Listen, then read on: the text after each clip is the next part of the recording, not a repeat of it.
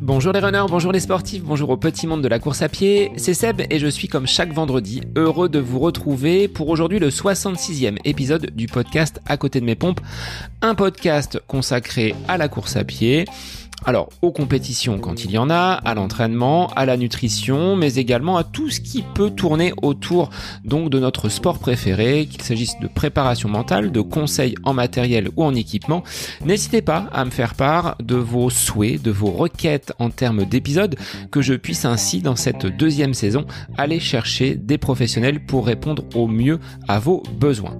Alors, je voulais tout d'abord remercier donc une personne qui m'a laissé un commentaire sur Apple Podcast en la personne de Cœur de Lu qui me dit merci pour tous ces épisodes, super podcast que j'écoute avec plaisir et j'adore pouvoir échanger avec Seb. Merci pour ta disponibilité. Alors effectivement, en dehors des épisodes que je vous livre chaque semaine, j'apprécie de pouvoir échanger avec vous euh, sur les réseaux, euh, que ce soit Facebook, Instagram, hein, à côté de mes pompes, vous me trouverez assez facilement. Donc si vous écoutez le podcast, venez converser, discuter, commenter les publications que je peux produire sur ces différents réseaux. Et puis si vous écoutez le podcast, vous pouvez m'identifier euh, dans vos stories, dans vos publications pour agrandir cette communauté et le nombre des auditeurs qui écoutent chaque semaine euh, donc le podcast. Alors, sans oublier les petits commentaires, que ce soit sur Apple Podcast, une petite évaluation 5 étoiles et un petit commentaire, ou j'ai découvert Podcast Addict qui permet pour les personnes qui sont donc sur les systèmes Android de laisser également un petit mot. Mon invité du jour est un marathonien, à la fois dans le sport, mais également dans sa vie professionnelle. Et vous allez comprendre pourquoi. J'ai eu l'immense plaisir d'accueillir sur le podcast Ronald Guintrange, journaliste depuis plus de 25 ans et sur les antennes de BFM TV depuis 2008. Il anime l'émission 7 jours BFM le vendredi, le samedi et le dimanche. Son visage vous est donc familier.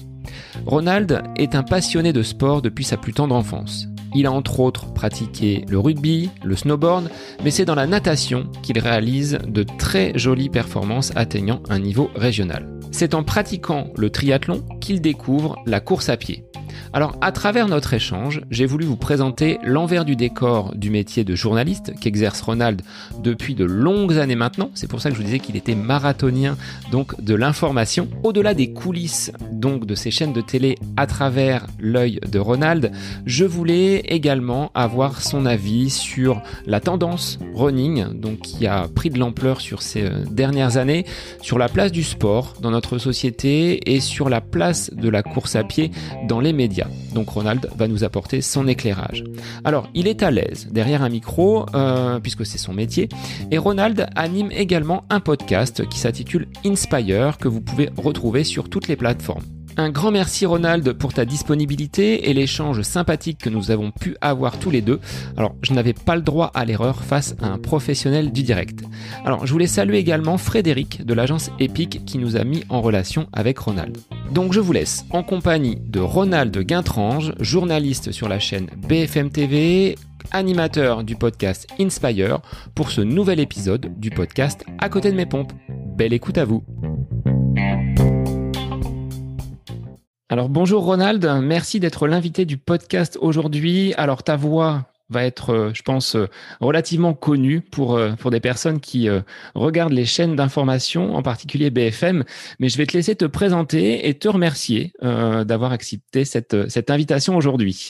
Bonjour Sébastien, c'est moi qui te remercie pour cette invitation. je suis Ronald Guintrange et je suis journaliste et je travaille effectivement depuis une quinzaine d'années sur, sur BFM TV. Alors, d'où euh, est venue cette passion pour le journalisme? Parce que euh, euh, tu as peut-être fait d'autres choses avant d'arriver sur BFM. la réponse est assez simple. c'était mon rêve d'enfant. c'est toujours difficile à expliquer quand on a un rêve d'enfant, mais assez rapidement, assez jeune, j'ai, émis le souhait de vouloir être journaliste. Alors c'est toujours compliqué après d'expliquer pourquoi, parce que quand on a 4 ans ou 5 ans, on n'est pas, vraiment conscient de, de, de, ses choix. Mais en tout cas, ça a toujours été le, le, rêve de ma vie d'être journaliste. J'écoutais beaucoup la radio, euh, très petit, euh, je lisais beaucoup, mais, mais c'est vrai que c'est la, la, radio, les infos, les voix me, me marquaient énormément. Et, euh, et en fait, j'ai à partir du moment où j'ai eu ce désir réel. j'ai tout fait dans ma vie, dans mes études, en dehors de mes études, pour aller vers vers cet ce qui était pour moi un accomplissement en fait. Et, et aujourd'hui, effectivement, même si je suis à BFM, j'ai travaillé je suis un vieux journaliste maintenant, donc j'ai débuté sur le terrain dans une, chaîne locale euh, qui était basée en Haute-Savoie. Après les études de journalisme classique, mais que j'ai tendance à ne pas évoquer parce que c'est pas forcément un très bon souvenir, euh, mais qui s'appelle 8 Mont Blanc. Donc, euh, je travaillais caméra à l'épaule, où je faisais mes reportages sur une zone géographique qui m'était attribuée. Donc, ça a été une expérience assez dingue, euh, dont j'ai compris la richesse d'ailleurs un peu plus tard. Puis cette chaîne-là a fermé au bout d'un an. Elle avait déjà fermé, puis rouvert, puis fermé, puis rouvert. C'était un peu euh, des problèmes légaux en tout cas et, financiers. Et euh, je me suis retrouvé à Paris, un peu galère. J'ai tourné à droite à gauche. Et puis je me suis retrouvé en 97-98 euh, à TV5, qu'on appelle aujourd'hui TV5 Monde. C'est la chaîne francophone qui est diffusée un peu partout dans le monde. J'y ai débuté comme chef d'édition, c'est-à-dire que j'étais le lien entre la partie technique, la régie et la partie éditoriale, le présentateur. Et j'ai fait ça pendant un an. Et puis, euh, et puis un jour, un nouveau président est arrivé. Il nous a dit il va y avoir plus de journaux. Euh, donc j'ai besoin de beaucoup de, gens de beaucoup plus d'expérience au, poste de chef d'édition. On nous a dit, euh, on était trois dans ce cas-là. On nous a dit il va falloir passer un casting pour en gros présenter les JT. Autrement, vous n'avez pas assez d'expérience à ce poste-là. Donc, j'ai passé le casting, on m'a retenu et j'ai commencé à l'antenne véritablement en 99-2000, mais, euh, mais plutôt après, euh, après 2001. Et j'y suis resté à TV5, je suis resté 9 ans. Et donc, euh, BFM TV depuis 14 ans et demi, je crois. J'ai reçu un rappel il n'y a pas très longtemps sur LinkedIn. Joyeux anniversaire, ça fait 14 ans que vous êtes à BFM. Ça fait, ça fait bizarre.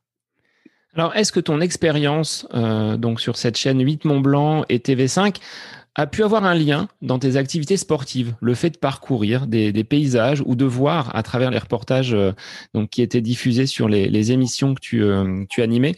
Est-ce que ça a pu avoir un lien sur euh, bah, des activités qui bah, aujourd'hui sont des activités que tu pratiques, hein, comme la, la course à pied? alors TV5, pas du tout, parce que en plus j'ai commencé à travailler la nuit. Euh, donc, si tu veux, c'était très compliqué pour faire pour faire du sport, donc euh, donc plutôt plutôt non. Et comme je travaille la nuit, c'est malheureusement là où j'ai commencé à boire du café et à fumer des cigarettes. Euh, donc, c'était pas forcément euh, compatible. D'autant plus que même si je faisais un peu de sport à l'époque, je m'étais mis euh, je m'étais mis un peu au rugby. Et quand je me suis retrouvé à l'antenne, ben c'était compliqué d'arriver avec un œil au beurre noir ou alors la joue enflée ou, ou, quoi que ce soit ou un peu en vrac. Donc c'est vrai que c'est pas TV5, c'est pas pour moi synonyme d'activité sportive. Après, j'ai toujours été sportif, mais 8 Mont Blanc, c'était, c'était, euh, j'avais mon petit chalet et euh, j'avais mes, mes, potes du, club de snowboard, de l'Avalanche Club de Samoin, et voilà, c'était, c'était évidemment euh, du snowboard dès qu'on pouvait, dès que je ne travaillais pas, et, ça, c'était, c'était la nature, c'était effectivement, c'était, c'était, un peu un peu l'équilibre parfait. Tu travaillais et dès que tu travaillais pas, clac, tu prenais ta planche et tu allais rider avec les, avec les copains et c'était quand même assez extraordinaire. Alors tu disais, hein, le sport a toujours été présent dans ta, dans ta vie. Euh, quelles ont été les, les, différentes activités que tu as pu euh, parcourir? Le rugby, donc tu l'as dit, hein, les cocards à l'antenne, euh, merci aux maquilleuses de, de pouvoir faire du, beau travail pour camoufler tout ça. Mais quels ont été les autres, les autres sports qui t'ont conduit jusqu'à aujourd'hui? On va parler course à pied un petit peu plus en détail par la suite. D'ailleurs, même globalement, même sans rugby, merci aux maquilleuses, hein, qui nous sauvent parfois de, nos fatigues et de nos têtes un peu, un peu en vrac euh, selon les horaires.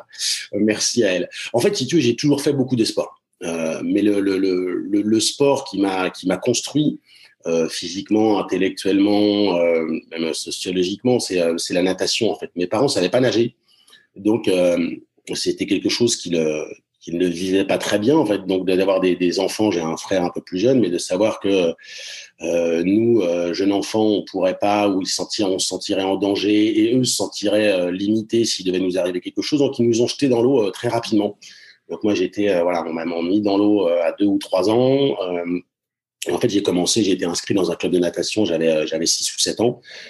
Et, donc j'ai passé de, de 6 ans à 20 ans. Trois, quatre soirs par semaine dans les, dans les bassins, les week-ends pour les compétitions. Donc c'est vraiment le sport qui m'a qui m'a construit en parallèle. J'ai euh, débuté, j'ai fait un peu de tennis, mais j'ai vraiment préféré la natation qui correspondait plus à ma façon de, à mon état d'esprit et à, et à ma façon de d'aimer les efforts en tout cas. Donc c'est vrai que j'ai beaucoup beaucoup nagé euh, très longtemps, ce qui m'a amené assez assez assez rapidement, enfin vers 18-20 ans, vers le triathlon.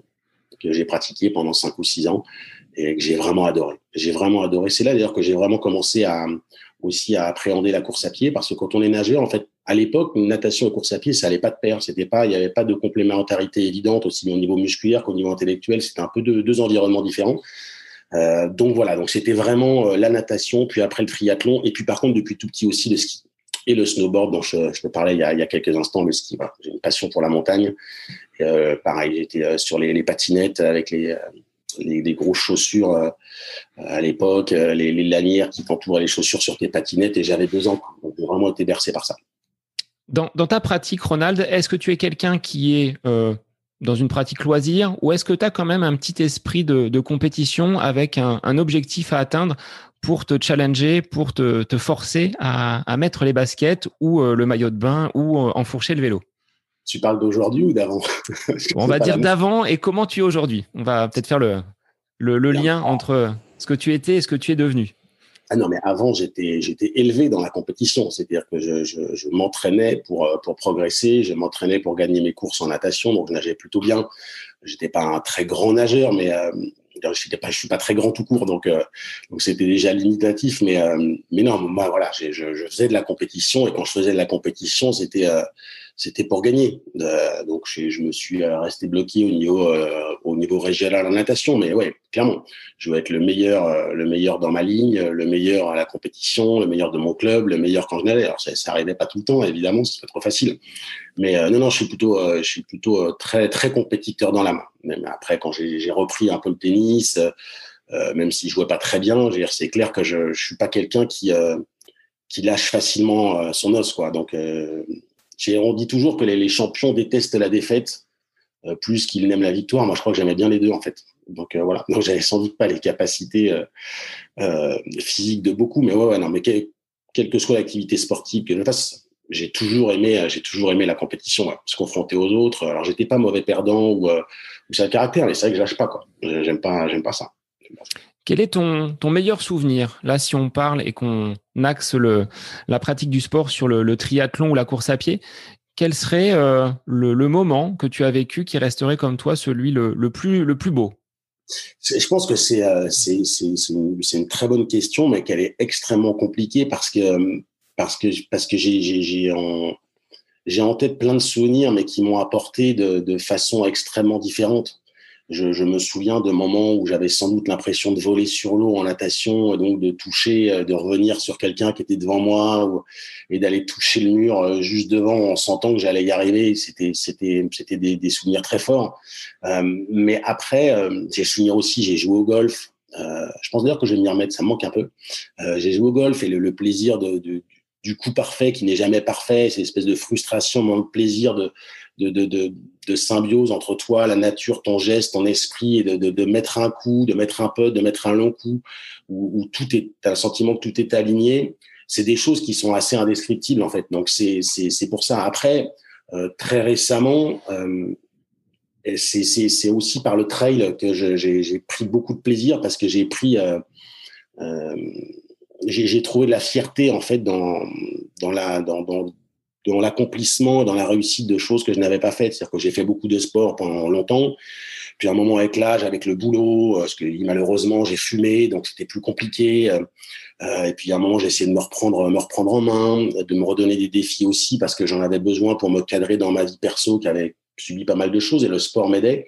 Et, euh, et donc je me rappelle de mon premier trail. J'étais parti avec un collègue, on était au Maroc et on s'était retrouvé à, à faire, euh, c'était euh, je crois, de, de, mémoire. C'est euh, dans, la classe, en montagne, dans les pierres. On, avait, on faisait un marathon le, premier jour et un 26 km le, le, le, deuxième jour.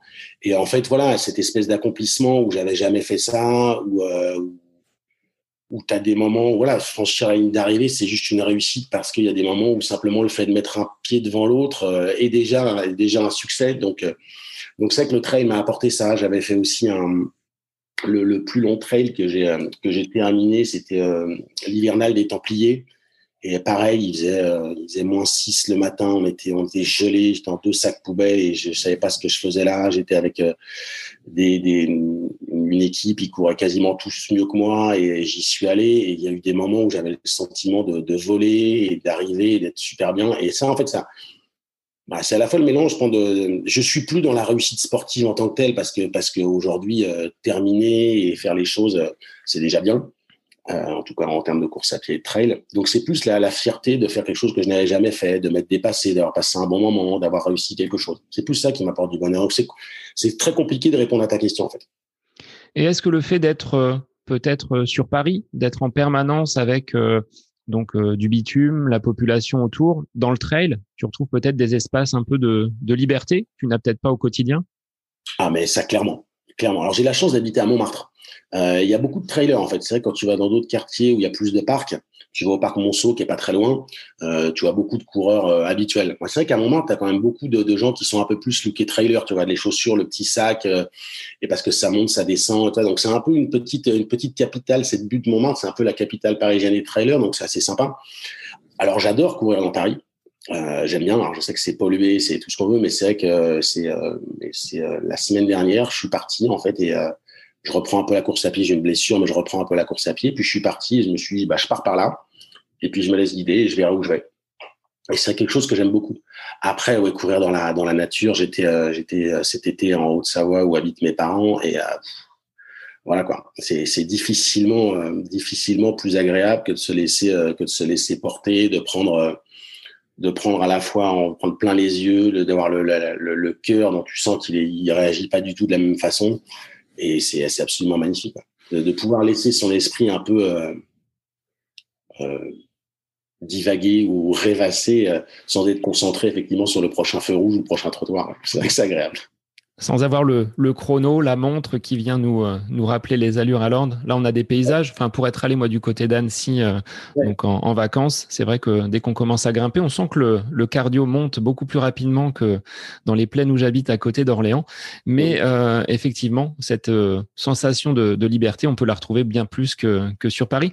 Alors, sur Paris, est-ce que tu as des lieux justement en dehors de Montmartre qui sont vraiment des endroits où tu, où tu aimes aller ou est-ce que c'est ce que tu disais euh, juste avant. Hein. tu aimes te, perdre, entre guillemets.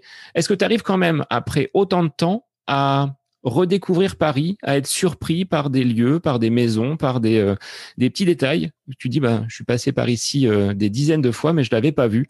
Est-ce que ça t'arrive d'être encore émerveillé par la capitale? Alors, euh, la capitale, je sais pas la dernière fois que tu es, tu es venu, mais c'est vrai qu'elle a, elle a un peu changé. C'est un peu, c'est un peu le bazar pour rester poli euh, et sans faire de politique. Mais c'est vrai qu'avec toutes les, les, terrasses supplémentaires, les, euh, les voies euh, pour piétons, trottinettes, cyclistes, c'est assez compliqué aujourd'hui de circuler. Donc, en ce sens-là, je redécouvre Paris, mais c'est pas la façon la plus agréable. C'est honnêtement assez compliqué aujourd'hui de circuler. Donc c'est aussi euh, parfois très compliqué de, profiter parce qu'il y a toujours, enfin on sait, on sait plus trop euh, qui va arriver de quel côté et tout ça. Donc ça c'est vrai que c'est assez compliqué. Après euh, j'ai toujours remarqué, j'aime bien le faire de temps en temps et je l'ai fait tout à l'heure en fait. Je suis allé faire quelques courses et en fait j'aime bien changer de trottoir, c'est-à-dire que dans la vie, dans la vie quotidienne, on fait vite et on marche toujours. On se dit bon bah tiens je vais à la boulangerie, donc la boulangerie c'est par là. Et, euh, et, en fait, euh, ben moi, j'aime bien parfois changer de trottoir. Parce qu'en changeant de trottoir, en fait, je, vois le chemin et je vois la rue d'une façon complètement différente. Et, euh, c'est ce que j'ai fait tout à l'heure. Et j'ai repéré un appartement dans un, petit coin de rue que j'avais jamais vu et qui a l'air, très sympa. Donc, ça m'apporte rien de particulier, mais je trouve que c'est assez sympa. Et, et c'est vrai que non, non, on peut, on peut. Paris est une ville multiple. Montmartre, c'est pas très grand. Euh, et euh, j'adore m'y balader, mais il y a toujours une petite rue, euh, une petite devanture. c'est aussi un peu la, capitale parisienne du street art, donc tu as toujours un graphe que tu n'as pas vu. c'est très agréable. Donc, ça, déjà, dans ce sens-là, oui. Et puis après, ce que je te dis, c'est que comme je ne suis pas sauf quand je vais au stade pour faire du fractionné ou quoi que ce soit, ce que je ne fais plus là maintenant, mais ce que j'espère reprendre bientôt. J'aime bien me dire bon bah mon objectif c'est d'aller là-bas et puis où je pars là-bas. Ou alors j'ai pas d'objectif, mais aujourd'hui je pars à gauche. Et puis demain je pars à droite. Et en fait, ce qui fait que même si je connais mon quartier, même si je connais bien Paris, il y a toujours forcément des moments où je suis pas dans le, trajet que j'aurais pu imaginer. Donc oui, je redécouvre assez régulièrement. Alors pour aller euh, jusqu'à l'antenne de BFM, c'est métro, c'est vélo taf ou c'est euh, marche euh, nordique? C'est scooter. c'est scooter. C'est scooter euh, parce que ça fait, ça fait, vraiment sur le coup, c'est l'opposé de mon domicile. Donc, euh, donc voilà. Euh, je ne dirais pas non plus que le métro me manque. Hein, je l'ai pris beaucoup, mais non, mais après, je vais pas, je vais pas, je vais pas faire l'agenda surchargé. J'ai une vie, et je suis overbooké, mais mais je, je, fais pas mal de choses, même quand je ne travaille pas ou quand je travaille. Donc, ce qui fait que le scooter me permet de gagner du temps. Et, et voilà. Donc, si si je dois prendre le métro pour chaque chaque, petite halte, chaque petite étape de mon périple quotidien, en fait, c'est quand même un peu compliqué. Euh, et puis après, c'est vrai que c'est aussi une façon de, de regarder Paris et d'être dans Paris. Donc voilà, je suis pas un fou du volant euh, sur mon scooter, mais ça me permet quand même de gagner, de gagner pas mal de temps et j'aime ça et, euh, et c'est agréable. Et je crois que c'est pas trop polluant. Le mien, il est bien a priori. Hein. Alors sur une sur une journée qui euh, est relativement longue, hein, parce que en tant que journaliste, je pense qu'il n'y a pas que le temps euh, où l'on te voit à l'antenne. Il y a toute une préparation derrière avec euh, de nombreuses de nombreuses réunions. Est-ce que le sport t'apporte justement cette sérénité? Parce que on n'a pas le droit à l'erreur quand on est en direct face aux téléspectateurs. Comment tu appréhendes le sport et qu'est-ce que ce sport t'apporte au quotidien dans ta vie personnelle, mais également professionnelle?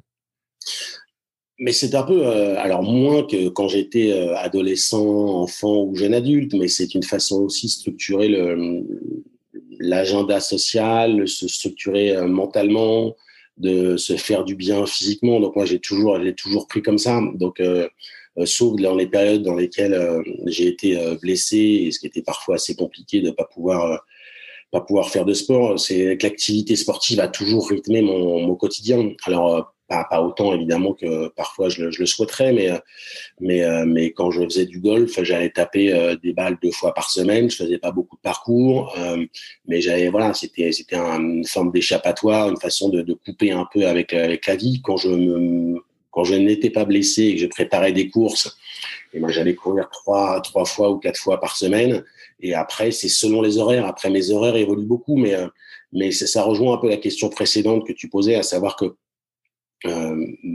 même si je, n'ai pas, je n'ai plus de résultats sportifs de bon niveau, je reste un compétiteur. Donc quand je, m'inscris à quelque chose, j'essaye d'y trouver euh, un, objectif. Ça peut être de terminer, ça peut être de, faire ma meilleure performance, ça peut être de partager un bon moment, mais après voilà quoi. Moi j'ai juste euh, j'ai juste besoin d'un objectif et après je me laisse je me laisse guider et mon et mon agenda s'adapte. Je veux dire quand on veut on peut. Donc si si euh, demain euh, je te dis, bah, dans trois mois on fait un marathon, que je travaille beaucoup ou pas beaucoup, je trouverai de toute façon euh, le temps sur mon planning, même s'il doit me lever à 6 heures ou s'il doit me coucher plus tard ou s'il doit faire bah, supprimer un dîner pour aller m'entraîner, voilà, je le ferai, je le ferai. J'ai pas pas de problème avec ça, quoi. C'est juste quand, quand je ne m'entraîne pas, c'est parce que je n'ai pas envie de m'entraîner, sauf quand je suis blessé évidemment. Mais à partir du moment où j'ai envie d'un, objectif, voilà, je vais m'entraîner parce que c'est un, c'est un plaisir. Enfin, parfois c'est une douleur, mais, mais, mais voilà, c'est un plaisir dans la, dans la durée. Alors, ces blessures, tu les expliques euh, comment? Est-ce que le, le, stress induit par euh, ta présence à l'antenne peut jouer sur euh, les blessures ou c'est une activité bah, trop importante à un moment où le corps n'était plus en mesure de, de, suivre? Mais je suis vieux, Sébastien. C'est juste ça. La seule explication, c'est que je suis vieux. Je suis vieux et mon corps est fatigué. Euh, non, mais euh, je pense que j'ai fait beaucoup d'excès euh, sportifs, euh, que j'aime aussi la vie, que je travaille aussi pas mal. Donc je pense que c'est l'addition de plein de choses. Il y a un moment où on paye. J'ai jamais eu de, j'ai jamais eu de blessure grave en fait. Et, là, je sens bien que mon corps est un peu fatigué. Alors ce sont des, choses que que je n'identifie pas. J'ai, la semaine dernière, j'ai passé une IRM, on trouve pas ce que j'ai au genou, mais ça fait trois mois que je peux pas je, je, je peux pas, j'ai beaucoup, je cours un peu, mais j'ai beaucoup de mal. Je peux pas ouvrir mes pieds, par exemple. Autrement, j'ai le genou, c'est, euh, ça me réveille la nuit, donc c'est très bizarre. On sait pas ce que c'est. Euh, mais je vais, euh, voilà, donc j'arrive quand même malgré ça, j'arrive quand même à courir.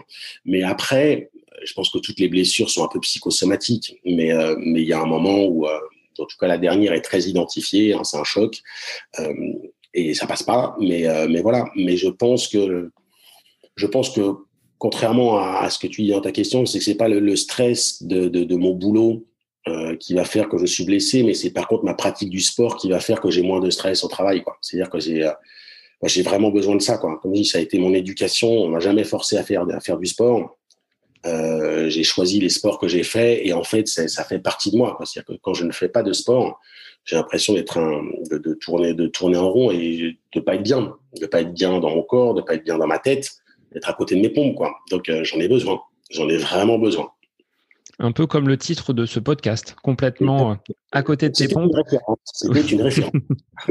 Mais effectivement, euh, je suis un peu pareil. Euh, une période d'inactivité, de blessure. Euh, mon épouse me dit mais prends vite tes chaussures et va courir ou va faire du vélo ou sors. c'est ça. Impératif, impératif. Alors, est-ce que tu as une pratique sportive en solo ou est-ce que tu aimes euh, partager avec euh, d'autres camarades les, sports que tu, que tu affectionnes? Euh, Alors, je suis plutôt en solo parce que, notamment sur la course à pied, parce que souvent les gens à qui je, fais des, courses sont meilleurs que moi. Donc, c'est déjà une bonne raison.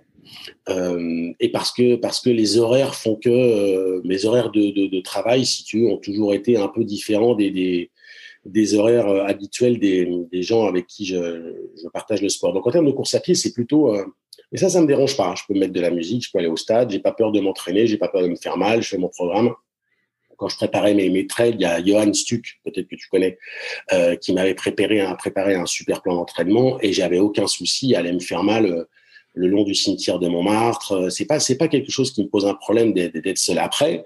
Euh, j'ai aussi été euh, élevé dans les sports individuels. Mais ce que j'aimais dans les sports individuels, c'était aussi de les partager au sein d'un club et d'une équipe. C'est en natation, en triathlon, euh, en tennis. On a tous des, voilà, on, était on était seuls dans notre effort, mais par contre dans, l'atmosphère, le partage, l'ambiance autour, même dans un sport individuel, c'est c'est pour moi extrêmement important parce que c'est aussi, je pense que ce que, je, venais y trouver, en tout cas ce que j'y ai trouvé, c'est le, le, lien, le lien social, l'amitié, et, c'est quelque chose que j'aime beaucoup. Donc j'aime beaucoup partager ça, mais par contre en termes d'entraînement, c'est euh, mais j'ai beaucoup de mal à faire une course tout seul. C'est-à-dire que toi aller m'inscrire pour faire euh, un trail tout seul, non. Je, je pense que je le je l'ai fait une fois et d'ailleurs je me suis blessé. Mais non, je sais pas si c'était un lien que vous avez fait, mais après voilà, de j'ai beaucoup d'amis qui font du sport et j'aime partager ça avec eux. Mais en termes d'entraînement, ça me dérange pas trop. Alors sur Paris, euh, beaucoup de courses macadam, 20 km de Paris, le semi, le marathon. Est-ce que c'est des courses auxquelles tu as pris part euh, et est-ce que tu y prends quand même un peu de plaisir Peut-être moins qu'en trail? Ah, clairement. Mais après, c'est euh, moins exigeant que, les trails parce que c'est vrai que sur les trails, alors je suis pas un ultra trailer, mais sur, les trails, je prends, plutôt des distances qui, me font, qui me font quelque chose entre, entre 40 et, et 80 quoi c'est l'objectif c'est d'avoir quelque chose d'avoir d'avoir un défi donc euh, donc c'est plutôt ça mais j'ai fait euh, j'ai beaucoup aimé les 20 km de Paris que je faisais euh, en équipe euh, d'ailleurs avec Frédéric Picchiarini qui qui, voilà, qui nous a mis en relation et, et qui a une agence de com et qui s'occupait de, de, de marques autour du sport et qui montait des équipes justement et donc c'était c'était assez sympa. Euh, j'ai beaucoup j'ai et par contre alors, il y a un truc j'ai jamais aimé les courses qui partaient de, de Vincennes. Alors j'adore Vincennes, hein. Mais le, semi de Paris, j'avais fait le semi de Paris, j'en avais fait une autre et à chaque fois que ça démarre de Vincennes, je vis un cauchemar. Je ne comprends pas pourquoi. Il y a, visiblement des ondes négatives au niveau musculaire pour moi. Mais oui, j'ai fait le, bah, les 20 km de Paris, je les ai fait plusieurs reprises. J'ai fait le marathon de Paris et j'ai fait deux autres marathons, à l'étranger, euh, un au Mont Saint-Michel. Donc ouais, j'ai l'habitude des courses, euh, des courses sur bitume. Alors les présentateurs télé sont plutôt à l'aise sur ces courses puisque je sais que Gilles Boulot est aussi un, un coureur à pied. Je l'avais croisé dans le village des, des, 20 km de Paris il y a quelques années et je l'avais retrouvé après sur le, sur le parcours. Donc euh, ça fait partie euh, des euh, journalistes sportif. Mais toi, ouais. tu n'es pas, euh, voilà, tu n'as jamais eu cette ambition de travailler euh, dans une chaîne ou euh, sur une émission qui se mêle finalement le sport que tu affectionnes depuis ta jeunesse et, euh, et l'actualité? Alors là, je, vais peut-être me mettre en froid avec certains de mes collègues, mais en fait, à mon âge, en fait, le journalisme sportif, il y a euh, donc quand j'étais quand j'étais petit, quand j'étais jeune, quand j'étais ado, quand j'étais jeune adulte, je suis désolé de le dire, mais c'était un peu c'était un peu une sous-catégorie, quoi. C'est-à-dire que moi, j'adorais le sport, j'adorais regarder les émissions de sport, mais les, les, journalistes qui les présentaient étaient souvent pas forcément ce qui me donnait envie. Euh, il a fallu beaucoup de temps. Euh, c'est pas dire que tout le monde était mauvais, tout ça, mais il a fallu beaucoup de temps pour que le sport soit traité comme une vraie information. C'est-à-dire qu'aujourd'hui, un journaliste sportif, c'est un journaliste qui parle de sport. Euh, c'est pas un sportif raté qui va faire, euh, qui va faire ou, ou quelqu'un qui rêve d'être comme les, les sportifs et qui connaît pas grand chose. Ce sont des journalistes hyper pointus euh, qui sont capables d'ailleurs de traiter n'importe quel autre sujet, mais qui ont choisi de faire du journalisme sportif. Et en fait, moi, j'avais pas ce sentiment-là. Euh, C'est-à-dire que, alors que j'aurais adoré, j'aurais adoré, euh, mais la limite, c'est que ce que j'aime dans mon métier, ce que j'ai toujours aimé dans mon métier, je pense que c'est pour ça que j'ai choisi mon métier, c'était que tu ne parles pas que d'une chose et que tu dois t'intéresser à tout, euh, savoir beaucoup de choses euh, sur beaucoup de sujets, être capable de parler de politique, d'économie, de, de, faits divers, de terrorisme, de sport, de, de culture. Et en fait, c'est ce que j'aime dans la vie. En fait, c'est m'intéresser à beaucoup de choses. Et c'est vrai qu'après, le, je pourrais pas non plus être journaliste politique, je pourrais pas non plus être journaliste économique, parce que en fait, ne, ne, ne parler que de ces sujets-là, ça me, ça me frustrerait beaucoup.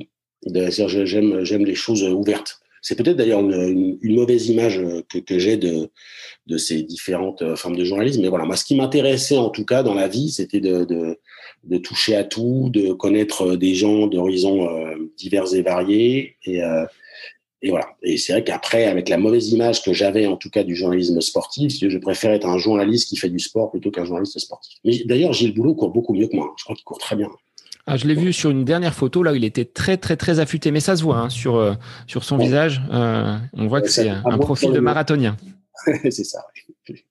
Mais pour rebondir sur le côté journaliste sportif qui aujourd'hui sont très compétents, euh, dans la maison, on va dire euh, BFM, RMC, Mohamed Bouafsi, qui était euh, en charge du, sport et du football, a, a migré pour euh, intervenir maintenant dans la, dans la politique. Donc on voit, comme tu le dis, que on peut être en, charge du sportif, mais faire un, très très bon métier de, de journaliste de façon plus globale.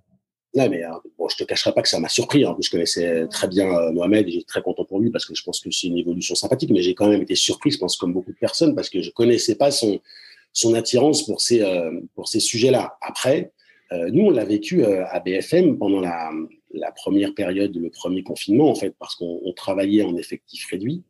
Et donc, euh, chaque partie en fait de la, de la société avait, avait demandé à certaines personnes de rester euh, chez elles. On a beaucoup travaillé sur des sujets d'actualité avec des journalistes d'RMC Sport parce qu'il n'y avait plus de sport. Et en fait, on voyait bien qu'il euh, aura fallu un temps d'adaptation très court, mais qu'à partir du moment où ils s'emparaient d'un sujet, ils traitaient journalistiquement de façon euh, extrêmement bonne. C'est juste qu'en fait, ils préfèrent parler de, de, football que parler de politique ou de santé, et c'est totalement, euh, totalement compréhensible. Mais après, à partir de ce moment-là, c'était assez marrant d'avoir, euh, je me rappelle, de, deux, trois journalistes avec qui on avait l'habitude de faire des directs sur du foot, sur du rugby, sur les Jeux Olympiques, et d'un seul coup, on parlait de, virus, c'était c'est très marrant, mais ils étaient très bons. Ils très bons. Et comment on arrive à basculer, parce que toi tu dois le vivre à l'antenne euh, toutes les semaines, tous les jours, d'une actualité, on va dire, euh, joyeuse à euh, des événements tragiques. Comment euh, personnellement tu euh, arrives à switcher du moment très très sympa à des choses beaucoup plus dramatiques? C'est une question qu'on me pose souvent, mais, moi je, travaille si tu veux, donc je suis là pour relater des informations de la façon la plus correcte, la plus précise, la plus nouvelle possible. Donc euh, évidemment qu'il y a des informations qui sont plus dures que l'autre, mais euh, mais je me dis toujours qu'un un chirurgien qui va annoncer une bonne nouvelle, une mauvaise nouvelle, il le fait et et son métier est sans doute beaucoup plus important que le mien. Euh, mais il le fait et qu'il y y a une forme de, de distanciation entre l'information que tu donnes euh, et, et, ce que tu as toi, mais quel que soit le sujet. Alors évidemment, il y a des informations qui nous touchent plus que d'autres. Euh, parce qu'elles sont plus dures ou simplement parce qu'elles résonnent différemment euh, pour nous. Mais, euh, mais c'est vrai que je n'ai pas, j'ai pas vraiment ce, j'ai pas vraiment ce, questionnement-là. C'est-à-dire que une information, c'est juste, c'est comme une matière. Si tu veux, tu la prends, elle t'arrive, tu la connais, tu la maîtrises ou pas, et tu sais ce que tu dois en faire pour la transformer journalistiquement et qu'elle soit compréhensible et qu'elle passe à l'antenne. Et en fait, c'est ça mon travail en fait. Donc donc, euh, je pense que même inconsciemment, on met une forme de distance euh, entre, cette matière un peu bizarre et puis ce que, le téléspectateur va, recevoir, justement pour pas qu'il y ait trop de, pathos ou d'émotions, parce que c'est pas pas mon travail. Et quel aurait été sur euh, tes nombreuses années de carrière l'élément le plus joyeux que tu as pu vivre en direct à l'antenne? Une information qui arrive avec l'AFP et tu dis ah là, je peux pas le montrer, mais intérieurement, je suis vraiment très très satisfait, très très content. Alors c'est hyper drôle parce qu'on nous demande souvent quelle est l'information la plus dure que j'ai pu donner, mais alors la plus joyeuse, eh je ne sais pas. La plus joyeuse, je crois que c'est une colle. Je n'en ai mais aucune idée. Je, ne sais pas. la plus joyeuse, euh, je sais pas. Mon cerveau scanne là, mais euh, je j'ai pas d'idée. J'ai pas d'idée. Hum, je sais pas.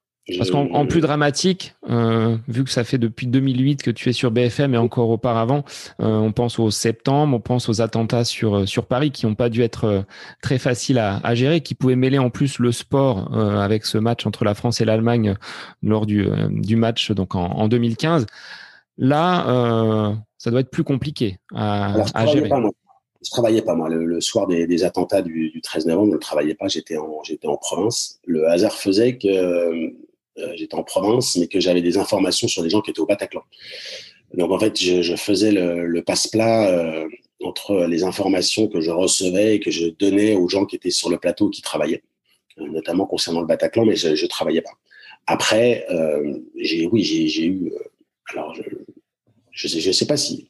Je ne vais pas dire la chance parce que ce sont des événements qui sont très durs, mais l'intérêt, en tout cas, voilà, j'ai eu à couvrir et à traiter des événements très, euh, très, très, très difficiles. Donc, le 11 septembre, c'est d'ailleurs un peu ce qui a changé euh, un peu ma vie professionnelle parce que j'étais un peu dans, je travaillais la nuit, je présentais les journaux la nuit à TV5 et, euh, et j'étais un peu bloqué là-bas et que comme il a fallu faire des éditions spéciales et que tout le monde soit sur le pont 24-24, euh, en fait, voilà, le nouveau président a demandé à ce que je passe en journée pour faire des éditions spéciales. Donc, c'est ce qui m'a un peu permis de, de, sortir de ça, puisqu'après, en fait, voilà, j'ai récupéré une tronche très intéressante parce que visiblement, j'avais fait, j'avais fait mes preuves.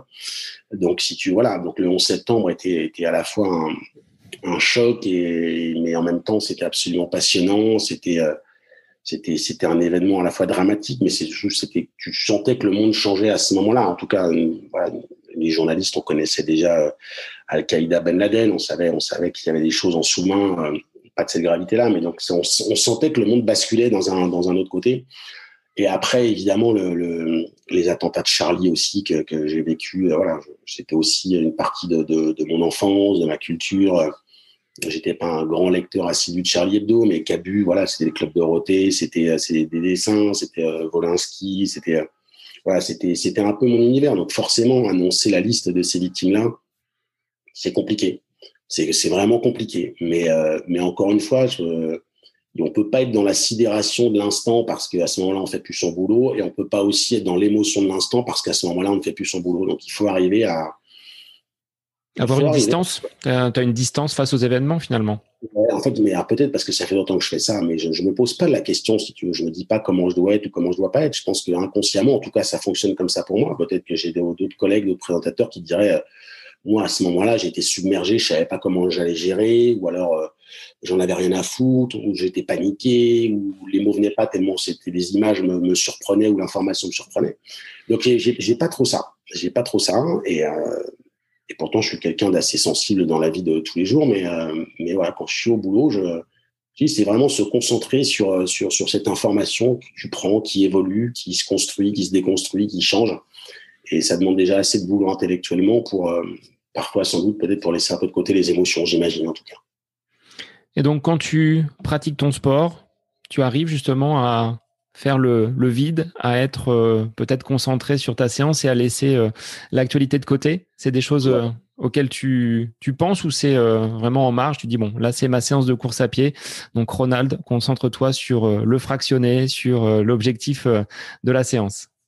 Ah bah, tu, tu, fais du sport aussi, donc je pense que tu as la course à pied, la course à pied, ouais, la course à pied, je trouve, c'est tu sens les, les, les shoots d'hormones, et donc parfois quand tu pars, t'as pas le moral, quelle que soit la raison, t'es pas bien, donc après, voilà, tu fais une, séance plus ou moins bonne, mais il y a quand même un moment où tu sens que les hormones euh, arrivent. Euh, et donc, voilà, en général, ça passe. Ça passe. Après, il y a des sports où c'est plus compliqué. Euh, la natation, quand tu as la tête dans l'eau euh, et qu'il y a un truc qui te, qui, qui, qui, te prend la tête au sens propre, c'est compliqué. C'est compliqué. moi, je me souviens, c'est vrai que je passais des, j'ai passé des, des, des, jours entiers en fait dans l'eau parce que j'ai tellement nagé, mais je me souviens avoir réfléchi dans l'eau, pleurer dans l'eau. voilà, donc c'est des choses qui étaient mes émotions, elles s'en allaient pas parce que euh, je pleure pas quand je cours. Par exemple, j'ai jamais pleuré en courant. Mais je me rappelle, ouais, la natation, parfois je pleurais. Je me souviens aussi parfois, quand tu joues au golf, qui est un sport qui, euh, qui se joue tellement, tellement dans la tête que c'est infernal, quoi. C'est infernal de faire parfois partir ses doutes, ses pensées, euh, ses, euh, ses, colères, ses frustrations, tout ça. La course à pied, je trouve que ça a ce, bienfait-là. En tout cas, chez moi, ça me, ça me permet en général de, de faire partir de faire partir les choses. Alors, au niveau de, ton entraînement, tu arrives lorsque tu n'es pas blessé, on l'a compris. Euh, Commencer toutes les phrases par ça, en fait. Lorsque alors, tu n'es pas blessé? Alors, lorsque Ronald n'est pas blessé, tu cours combien de, combien de fois par semaine? Pour euh, un peu que les auditeurs prennent, euh, prennent conscience de, de ce qu'est euh, la vie de journaliste et puis l'entraînement en course à pied en parallèle On va dire que je cours trois fois, deux ou trois fois par semaine. Deux ou trois fois par semaine. Et après, ça va vraiment dépendre. Donc, si je ne suis pas blessé et si j'ai une, une, préparation euh, pour un événement, j'aime bien faire trois séances différentes. A une séance longue. Je m'occupe absolument pas de ma vitesse. Euh, juste, euh, je vais courir une heure, une heure et demie, deux heures, un peu plus si je prépare une très longue distance. Euh, une séance un peu plus en rythme euh, où je me laisse aller de temps en temps, aller dans les côtes à Montmartre ou accélérer un petit peu et puis redescendre et tout, mais assez euh, voilà. Et puis une séance où euh, je vais sur la piste ou je vais faire du fractionné ou du dénivelé à Montmartre. Donc voilà, j'ai une séance de, de, de, qualité où je regarde vraiment le chrono et une séance bien rythmée, sympathique et une séance vraiment repos où c'est juste balade. C'est un c'est un peu comme ça que je fonctionne. Et quelle est la séance que tu affectionnes le plus? Si tu as un plan, par exemple, celle que tu dis, celle-là, euh, je la coche en premier parce que c'est celle que je préfère. Et puis la question qui, suit, c'est celle que tu détestes le plus. en fait, j'aime bien les trois parce, qu'elles m'apportent des choses complètement différentes. Je trouve que le, fractionné, c'est très dur, mais quand tu fais une bonne séance de fractionné et que tu repars du stade et tu rentres chez toi, en général, tu es vraiment bien. Tu es vraiment bien parce que tu sens que ton corps, euh, ton corps, tu, tu l'as poussé, tu, voilà, mais il te redonne, il te redonne ce que, ce que tu lui as fait subir, il te le redonne en espèce de confort, une sorte de mini-euphorie qui est hyper agréable. Après, voilà, si tu me demandes vraiment ce que j'aime, c'est que je préférais aller courir euh, demain dans les, dans les montagnes ou en nature et aller me dire, euh, je pars euh, une heure, une heure et demie, deux heures, et puis, et puis je prends la montre juste pour savoir combien j'ai fait, et puis si j'ai besoin de quoi que ce soit, mais, mais c'est vraiment ça ma, ma, ma séance préférée, c'est celle-là. Alors, c'est celle que je fais le moins à Paris parce que c'est quand même moins facile. Mais tu vois, je me souviens quand je préparais mes trails, je parlais de Montmartre, euh, j'allais euh, j'allais au bois de Boulogne, je faisais un ou deux tours de lac à Boulogne, et puis là, je revenais par les quais, et puis j'en ai, et puis j'avais fait 27, 28 kilomètres, et c'était hyper agréable. C'était hyper agréable. Ça, j'aimais bien. Alors toi qui es un épicurien, tu le disais tout à l'heure, hein, bien aimer les, les, plaisirs de la vie, est-ce que tu fais attention quand tu es en préparation d'un objectif à ton, à ton alimentation ou est-ce que tu te laisses vraiment porter euh, le plaisir avant tout? J'aimerais tellement me dire que je fais attention, euh, mais euh, oui, je fais attention, mais vraiment. C'est ça que mon fait attention et sans doute pas le, je fais attention de plein de gens. Donc oui, je fais attention à mon niveau, mais euh, je ne je n'ai jamais arrêté de boire un bon verre de vin euh, parce que je préparais une course, mais jamais. Voilà, donc c'est pas. Oui, je fais attention, j'essaie de pas faire n'importe quoi. Euh, j'ai pas à manger trois kebabs la semaine avant un marathon, par exemple.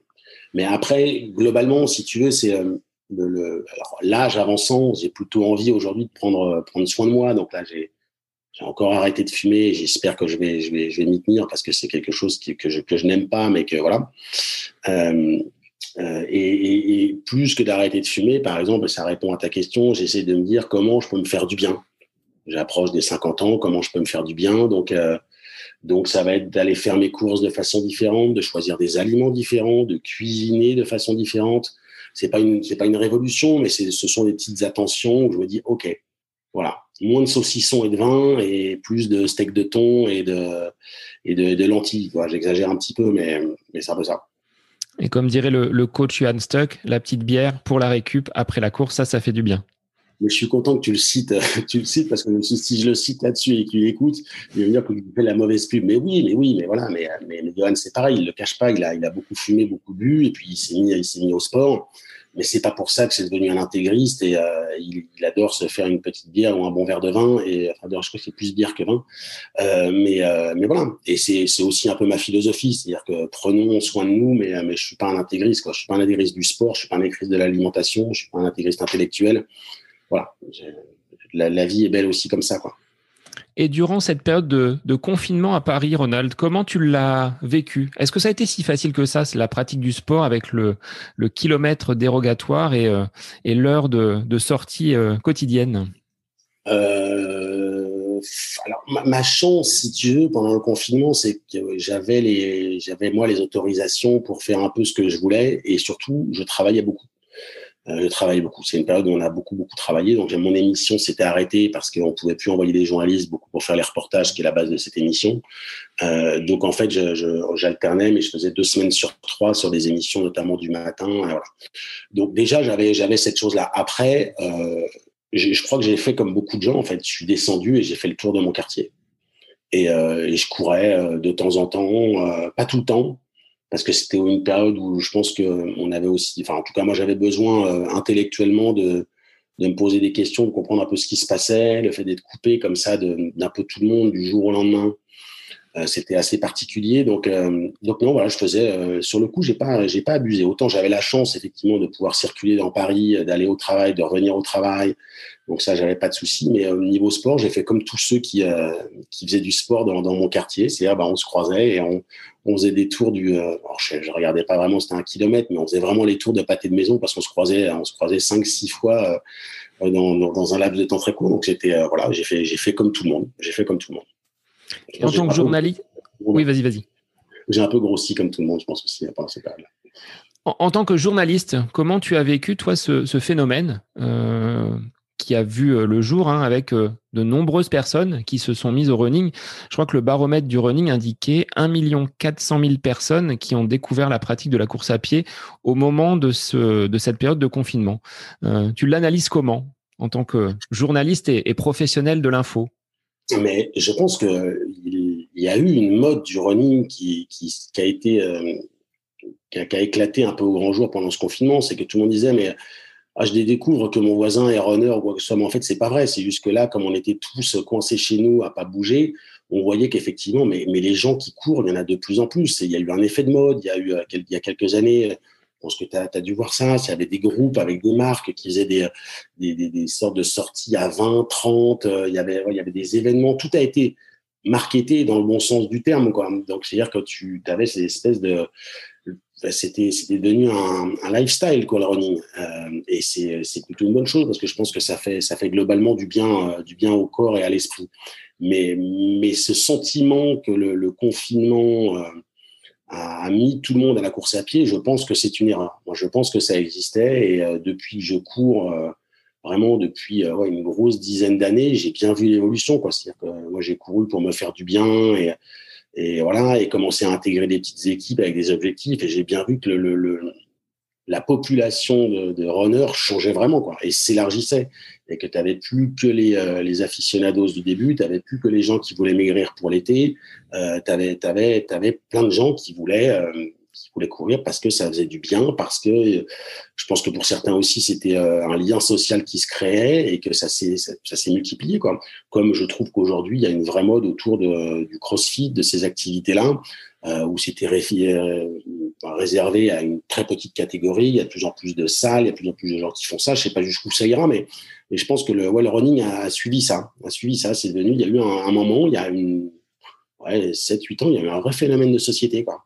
Et puis je pense que c'est aussi le, le, fait qu'on a, on a des vies, euh, quel que soit nos quotidiens, on a des vies qui sont compliquées, de se retrouver seul ou en groupe à courir, à transpirer, euh, à partager un moment, à parfois oublier justement ce qu'est ce qu le quotidien, et ben ça fait du bien, ça fait du bien. Alors par rapport justement à cette, à cette pratique du running, il y a beaucoup, euh, beaucoup plus en plus de, de personnes qui donc euh, pratiquent. Par contre, dans les médias, on voit pas forcément beaucoup d'actualités liées euh, à, la, course à pied. On va voir peut-être euh, le vainqueur du marathon, Kipchoge, euh, mais sur l'UTMB, tu vois, j'ai pas vu forcément de, grosses couvertures, que ce soit sur la, presse écrite ou, euh, ou la télévision. Est-ce que ce sont des, choix éditoriaux? Est-ce que c'est pas suffisamment lucratif, contrairement au football? Bah, je pense que tu réponds. Euh, je, te prends un autre exemple. Euh, ce week-end, il y avait une compétition de golf qui s'appelle la, la, Cup, qui est l'une des plus anciennes compétitions de sport au monde, qui est au niveau de la planète le troisième rendez-vous sportif le plus regardé, c'est-à-dire après les Jeux Olympiques et la finale de la Coupe du Monde. Pour tenir. En France, euh, bah, il y avait juste des chaînes euh, spécifiques de Canal+ qui l'ont diffusé. Je ne pense pas qu'il y ait eu euh, beaucoup de, résumés euh, sur d'autres émissions de sport, voire euh, sur des, chaînes d'infos comme la mienne. Et c'est pareil pour la, course à pied. En fait, la course à pied, c'est vu comme un En fait, il y, a deux façons de traiter la course à pied. Il y a la performance. Et effectivement, tu vas mettre le, marathon de Paris. Tu vas voir quand on est passé sous les deux heures au marathon. Euh, et, après, il y a ce côté lifestyle dont on parlait, quoi, à savoir le, lien social. Et tout ça, c'est parce qu'on est, on est écrasé par la, toute puissance du, du, football, qui à la fois est très populaire et très lucratif. Après, moi, j'ai tendance à dire que que si on propose un programme de qualité, euh, il est regardé et il peut rapporter de l'argent à ceux qui le mettent en scène. Mais, mais, euh, clairement, clairement, le, foot écrase tout. On est dans des euh, parce que l'économie écrase tout dans notre société, donc que, les choix qui sont faits, ils sont ils sont sans doute un peu culturels. Hein. On va pas on va pas nier la place du foot en France, mais ils sont ils sont aussi économiques.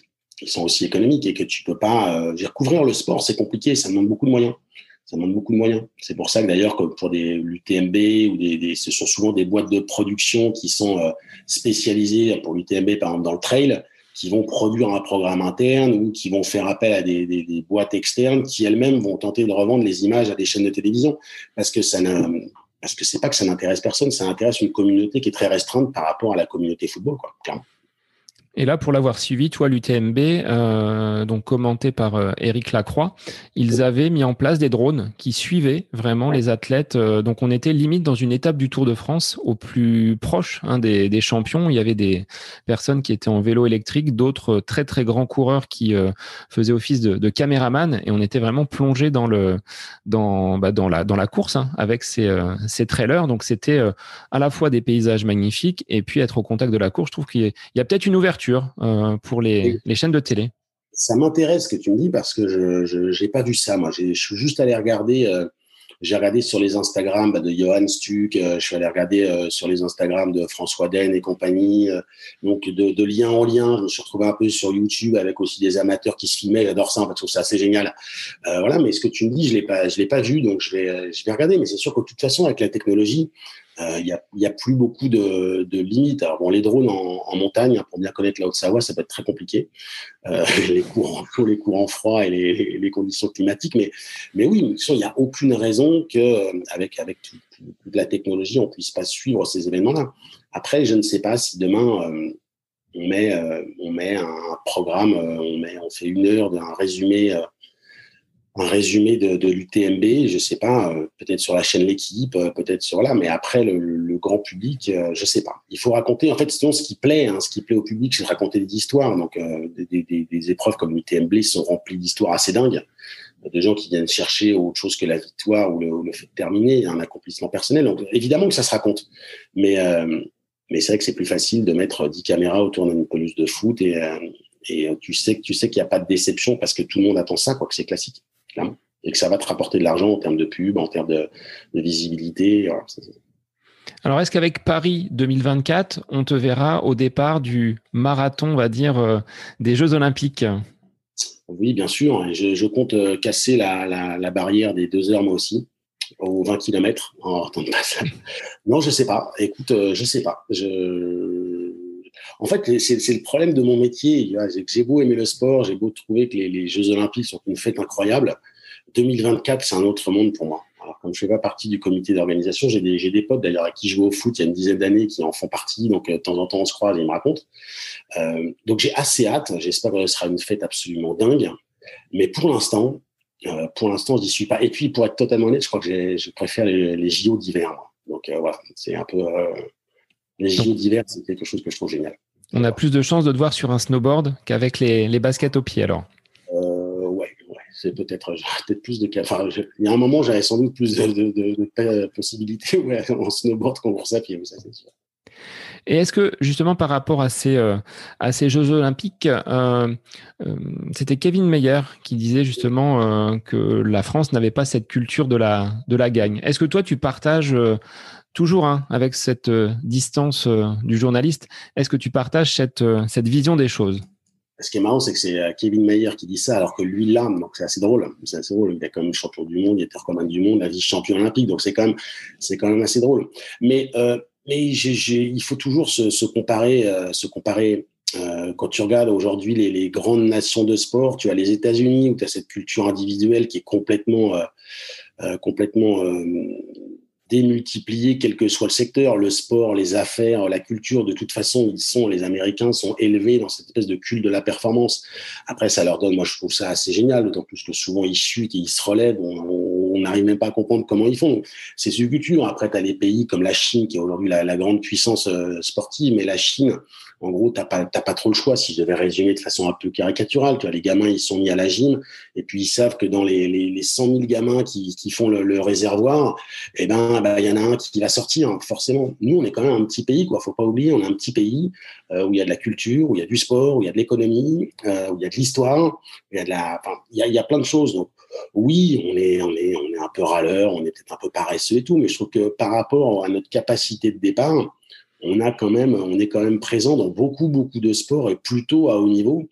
Euh, alors quand tu vois les autres petits pays, bah souvent ils sont très bons dans un ou deux sports et ils sont moins bons, euh, ils sont moins bons dans la, majorité. Donc oui, sans doute, parfois c'est parfois désolant de voir des, comportements ou des mots, mais, c'est aussi parce que je pense qu'on le voit avec euh, beaucoup avec, le foot, avec ces, grands c'est c'est grands sports, mais euh, quand tu regardes le tir à l'arc, le tir au pistolet, le, judo, le, c'est des résultats extraordinaires. Et là-dessus, je pense que psychologiquement, euh, on a la gagne, euh, on a peut-être moins de moyens, c'est moins dans la culture. Moi, je pense que c'est plutôt ça. C'est-à-dire qu'en fait, euh, moi, je rêve d'une école où euh, j'ai fait de la musique quand j'étais quand j'étais jeune, à bon niveau, mais je voulais faire journaliste, donc j'ai arrêté. Mais j'ai eu la chance au lycée d'avoir des horaires aménagés. C'est-à-dire que j'allais au lycée de 8h à 13h, et après, je faisais de la musique.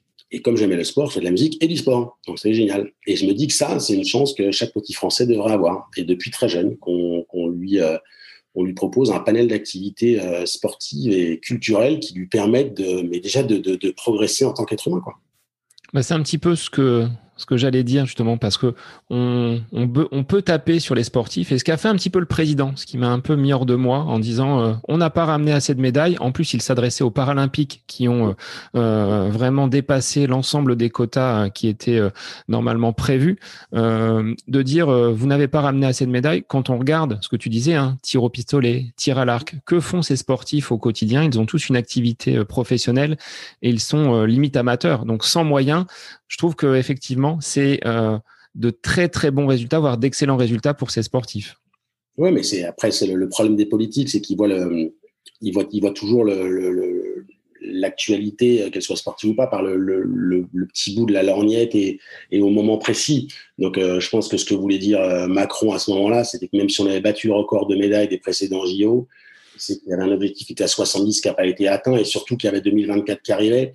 Et quand c'était sans doute une façon euh, assez maladroite de mobiliser de motiver en raison euh, vous n'en avez pas eu assez, je compte sur vous euh, dans quatre ans. Je suis pas sûr que je suis pas sûr qu'effectivement ce soit un discours qui qui puisse être euh, accepté, d'autant plus que pour les athlètes paralympiques, quand on voit les problèmes d'accessibilité pour les, les, gens handicapés qui font pas de sport dans la vie de tous les jours, je pense que si on avait plus de moyens pour, euh, pour eux, ce serait plus simple.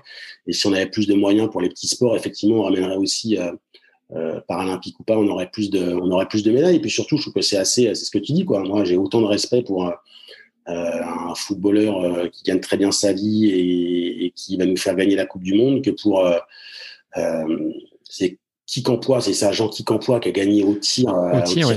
Ouais, mais c'était incroyable. Et je, je, je, je, sais pas ce que c'est que son quotidien, mais je l'imagine s'entraîner en plus de son travail, machin. Et je trouve juste que c'est, c'est des histoires géniales, quoi. Et c'est ces gens-là aussi qu'il faut. C'est ça les Jeux Olympiques. C'est ça les Jeux Olympiques. Donc on espère que 2024 offrira plus de médailles à la, à la France en ayant écouté les recommandations du président. Alors, Ronald, tu n'es pas seulement euh, présent à la télé, euh, tu as un côté euh, passionné avec l'audio. Alors, j'ai cru comprendre que tu avais une émission que tu rêvais d'animer, à savoir le journal inattendu d'RTL. Est-ce vrai? Ouais. C'était c'était c'était mon émission mon émission favorite le week-end quand j'étais petit en fait. J'aimais j'aimais j'aimais j'aimais la surprise de euh, bah, de l'inviter en fait et après de me dire mais c'est ce qui m'intéresse un peu dans la vie c'est de me dire tiens cette personne là on va pas l'interroger sur un sujet mais on va l'interroger sur tout ce qu'elle aime euh, ce qu'elle aime dans sa vie. Alors c'était plus ou moins passionnant j'étais j'étais très j'étais très jeune mais euh, c'est vrai qu'après aujourd'hui journalistiquement euh, c'est c'est quelque chose qui m'intéresse de, de, savoir ce que les gens euh, ce que les gens aiment pourquoi ils l'aiment comment ils le pratiquent ce qui les met en colère ce qui leur fait du bien et voilà. Et c'est dans l'actualité et hors actualité. Donc c'est vrai que c'était euh, c'était un peu le c'était un, peu l'émission de, ma jeunesse. Et c'est que c'est une émission que je, me vois bien animer en fait. Donc je vais envoyer un, je vais envoyer un mail ou un texto au responsable d'RTL dès qu'on aura fini. Et donc, derrière ce côté audio, tu me tends une perche. Tu es aussi animateur euh, d'un podcast réalisé et coproduit par l'agence Epic. Est-ce que tu peux nous en parler et faire le, pitch pour ce podcast? Alors c'est assez, euh, c'est toujours assez compliqué, assez simple de faire un pitch. En fait, l'agence Epic, c'est une agence de, de, de, com et de RP euh, qui a des clients dans le sport, et, euh, mais qui a surtout une, dont le patron est devenu un ami au fil des années, mais qui a surtout qui aime euh, tout ce qui est valeurs positives, engagement, respect. Et, et, il m'a demandé, Frédéric, donc Frédéric Piccarini, m'a demandé d'animer un podcast qui s'appelle donc Inspire, Inspire, euh, en termes d'inspiration. C'est de, confronter euh, de façon positive, euh, soit des dirigeants d'entreprise, soit des, clients, soit désormais on s'ouvre un petit peu vers aussi vers les sportifs de haut niveau et de voilà de confronter la vision d'un sportif de haut niveau, par exemple avec une problématique d'entreprise. Le dernier numéro c'était autour de l'environnement. On avait Stéphane Toureau qui est vice-champion du monde d'apnée, et puis on avait aussi Jérémy Belloniel qui est patron de Clean Hugs, c'est-à-dire c'est des savons bio. Euh, et, voilà, de confronter à la fois leurs deux visions euh, complètement différentes parce qu'ils n'évoluent pas dans les mêmes univers. Et voilà, pendant une vingtaine de minutes, on, échange, on échange autour de ça, des bonnes valeurs, et on essaie de, se dire que bah, on participe à quelque chose qui est bien, en tout cas dans l'état d'esprit. Bon, eh ben écoute, moi j'invite les auditeurs du podcast à côté de mes pompes à aller euh, remplir la communauté euh, Inspire. Et Ronald, sur quel euh, réseau on peut te retrouver? En dehors de BFM vendredi, samedi, dimanche? Alors je précise juste, euh, je fais aussi ma promo, mais c'est pas pour tout de suite, mais pour les, les, auditeurs d'à côté de mes pompes que je vais lancer aussi mon podcast, mais ce sera un peu différent et ce sera sans doute en janvier autour du désir en termes de vocation. Donc j'y travaille, ça fait ça fait un petit bout de temps que j'y travaille. C'est en voie de formalisation. Mais ce sera sans doute à partir de, à partir de janvier. Euh, et autrement, écoute, je suis pas très réseaux sociaux. Donc, euh, en gros, euh, si on tape mon nom sur Instagram, on, me trouve. Voilà, c'est tout. Mais je suis pas, je suis pas, je suis trop vieux pour le, pour virtuel. Mais, mais, mais c'est, c'est là, c'est là que je suis, en tout cas. À peu près, c'est là que je traîne. Bon, bah, Ronald, moi, je voulais te remercier infiniment d'avoir accepté l'invitation du podcast pour une interview un petit peu en marge de la course à pied. On en a parlé. C'était pour avoir voilà ton ressenti euh, en tant que, que journaliste. Alors j'espère avoir été bon en tant que journaliste amateur. Tu as été parfait. J'espère que j'ai été bon en tant que runner amateur. Un grand merci à toi, Ronald. Et puis, bah, au plaisir de suivre euh, ton prochain euh, podcast. Et puis, moi, je continue à te suivre sur, euh, sur les antennes de BFM pour tes. Bah, tu peux en parler d'ailleurs, parce qu'on n'en a pas parlé de, de ce que tu fais, de, de cette émission que tu, que tu réalises. En fait, c'est l'émission grand reportage de la chaîne qui s'appelle 7 jours BFM. J'ai cinq émissions le week-end. Vendredi, 20h30, 22h. Samedi et dimanche, 17, 18 et 20, 22. Et l'idée, c'est d'alterner les reportages et les débats. Donc voilà, par rapport aux tranches habituelles d'information, où tu as quand même un flux euh, assez rapide d'informations, on essaye de s'arrêter un peu plus avec le reportage des, journalistes de mon émission sur des grands formats assez exceptionnels, 26 euh, minutes, 52 minutes, et puis des reportages qui font 5-6 minutes aussi, voilà, et d'alterner ça et de, de construire de la façon la plus agréable possible. Est-ce qu'il y a besoin d'un entraînement quand on est à l'antenne? Est-ce que ça demande un effort euh, particulier, un plan à suivre pour performer semaine après semaine? Non, ça va. Il faut juste, il faut juste vouloir jouer. Mais je pense que c'est comme tout. C'est, c'est, présentateur, journaliste présentateur, c'est un métier, c'est un métier comme un autre, sauf qu'on nous filme. C'est la seule différence, tu. Mais, euh, mais moi, j'ai, beaucoup de respect pour, pour des métiers que je, serais tellement incapable de faire. Donc, euh, donc, euh, je me dis qu'un maçon, un électricien, je sais pas, enfin, n'importe qui, un prof, ça te parle aussi. C'est aussi des, des, enjeux, des pressions, des rythmes différents. Et que moi, aujourd'hui, j'ai j'ai pas besoin d'entraînement parce que c'est ma structure quotidienne depuis plus de 20 ans. Donc, euh, donc je le fais, je le fais naturellement. Et euh, les coups de stress, on sait les amortir. Euh, et les coups de mou, on sait les dépasser. Donc, donc voilà quoi. Le sport y aide d'ailleurs aussi. Mais je pense que je vais aller au sport. Tu vois, une fois qu'on aura terminé, je vais aller courir un peu, je crois. Bon, eh ben, je te souhaite une bonne séance de sport, Ronald, et puis eh ben, à très vite sur, sur les antennes avec ce nouveau podcast et Inspire ou BFM, donc multiplateforme. Merci beaucoup Sébastien. À très vite sur À côté de mes pompes. C'était extrêmement sympathique. Merci Ronald. Pour les auditeurs, je vous souhaite un bon week-end et je vous dis à la semaine prochaine pour un nouvel épisode du podcast À côté de mes pompes.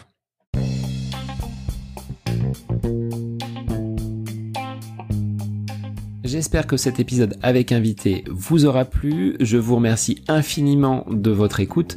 Pour euh, faire remonter le podcast dans les classements, je vous invite à laissez une petite évaluation sur Apple Podcast, 5 étoiles, un petit commentaire, ça me fera énormément plaisir et vous permettrez au podcast d'être remonté, diffusé, euh, déployé sur euh, ces différentes plateformes de façon euh, bah, plus importante encore qu'il n'est actuellement. Et puis je vous invite à me retrouver sur les différents réseaux, hein, Facebook, Instagram. Laissez votre petit message, votre commentaire, ça me fait plaisir d'échanger avec vous. Si vous avez des questions, si vous voulez voilà échanger sur quelconque sujet en lien avec la course à pied, mais pas que parce que le sport c'est une philosophie de vie et c'est une passion qui nous anime de façon commune, donc n'hésitez pas à venir échanger avec moi. Sur ce, je vous souhaite une bonne fin de semaine, un bon week-end et je vous dis à la semaine prochaine pour un nouvel épisode du podcast à côté de mes pompes.